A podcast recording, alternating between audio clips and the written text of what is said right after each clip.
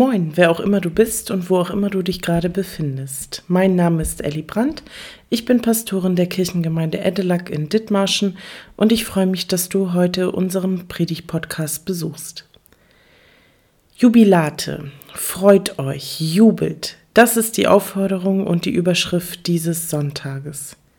Jubelt über die Schöpfung, die uns in diesen Frühlingstagen so unfassbar schön begegnet, mit all ihren Klängen und Farben, und jubelt über die Auferstehung Christi als Neuschöpfung, die uns eine Tür zu einem neuen Leben aufzeigt und uns Hoffnung schenkt auf den verheißenen neuen Himmel und die neue Erde.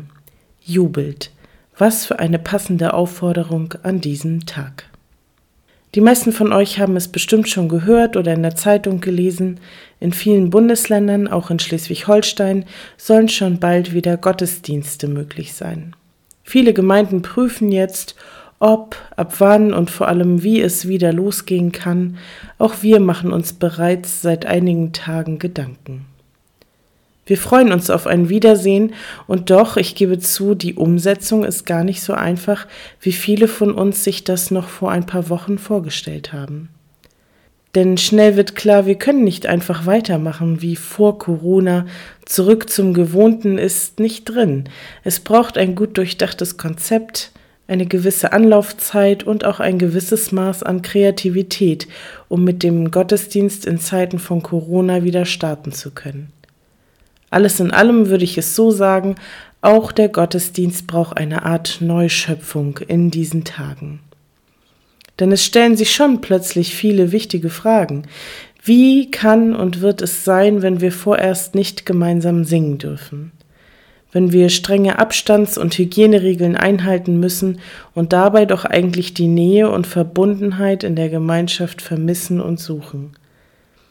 Wie wird es sein, wenn die Maskenpflicht neben den Supermärkten nun auch in die Kirchen einzieht? Und das sind nur einige Fragen, die aktuell bedacht werden müssen. Dass wir nicht einfach weitermachen können, ist uns allen bewusst, das liegt auf der Hand.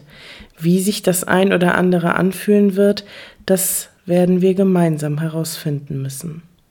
Und wer weiß, vielleicht tut es dem Gottesdienst ja auch mal ganz gut, genau unter die Lupe genommen zu werden.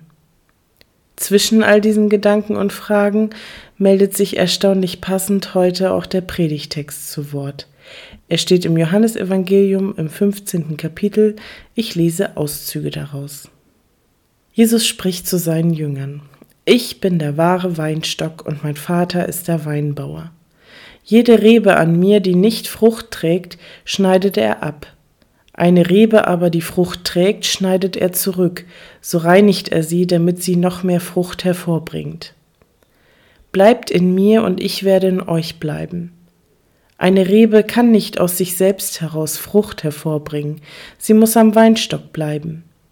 Genauso wenig könnt ihr Frucht hervorbringen, wenn ihr nicht in mir bleibt. Ich bin der Weinstock und ihr seid die Reben. Wenn jemand in mir bleibt und ich in ihm bleibe, trägt er reiche Frucht. Ohne mich könnt ihr nichts tun. Jesus ist der wahre Weinstock und wir sind die Reben. Reben, die an diesem Weinstock dranhängen und von seiner lebensspendenden und fruchtbringenden Kraft versorgt und gestärkt werden. Ein schönes und kraftvolles Bild für die Beziehung zwischen Christus und den Gläubigen. Denn da ist schon was Wahres dran, wenn man es genau bedenkt. Es ist nicht die Kirche, nicht der Pastor oder die Pastorin, es sind nicht die Lieder und die Predigten, die für das große Ganze rund um das Thema Gottesdienst entscheidend sind. Nein, Jesus selbst ist der Kitt, der diese Gemeinschaft zusammenhält. Und das nun schon seit gut 2000 Jahren.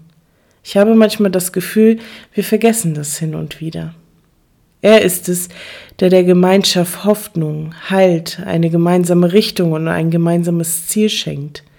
Nein, nicht die Kirche ist der Weinstock, Christus selbst ist das und wir sind die Reben. Ich wünsche uns allen, dass wir uns das immer mal wieder vor Augen führen, wenn wir die Gottesdienste nun nach und nach wieder aufnehmen.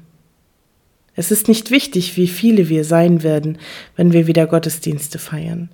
Denn Christus sagt schon da, wo zwei oder drei in seinem Namen versammelt sind, will er mitten unter uns sein.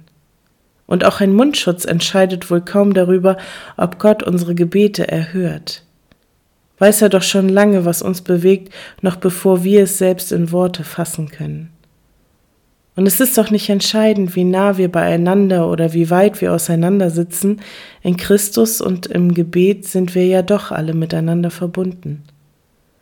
Und das gilt im Übrigen genauso für die, die weiterhin nur von zu Hause aus dabei sein können. Dass so eine Gemeinschaft trägt auf Distanz und dass sie dennoch verbindet, das erleben wir hier in Edelack seit einigen Wochen täglich um 12 Uhr und um 18 Uhr, wenn unser Hoffnungsleuten zum Gebet und zur Abendandacht einlädt. Aus insgesamt drei Gemeinden kommen mittlerweile Menschen zusammen und feiern um 18 Uhr eine gemeinsame Andacht. Jeder für sich und doch zusammen, das ist die Idee, die dahinter steht. Wir kennen uns nicht mehr persönlich und fühlen uns dennoch verbunden. Noch einmal, nicht wir sind der Weinstock, es ist Christus, der alles und jeden in sich miteinander verbindet. Wir sind die Reben. Und wenn wir in Christus bleiben und uns an ihn halten, bleibt er in uns, und auch unser Tun und Handeln kann und wird gute Früchte tragen. Also lasst uns das Wesentliche nicht aus den Augen verlieren, wenn wir nun hoffnungsvoll die nächsten Schritte planen. Jeder für sich und doch gemeinsam beten wir. Vater unser im Himmel, geheiligt werde dein Name. Dein Reich komme, dein Wille geschehe, wie im Himmel so auf Erden.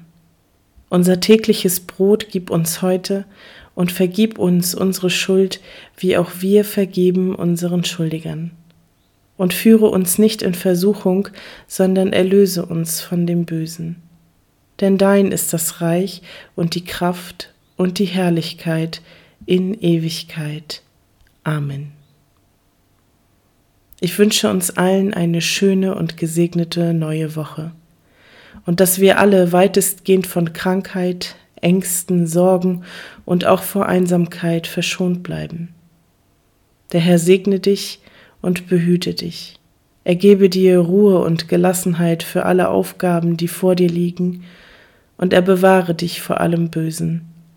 Amen.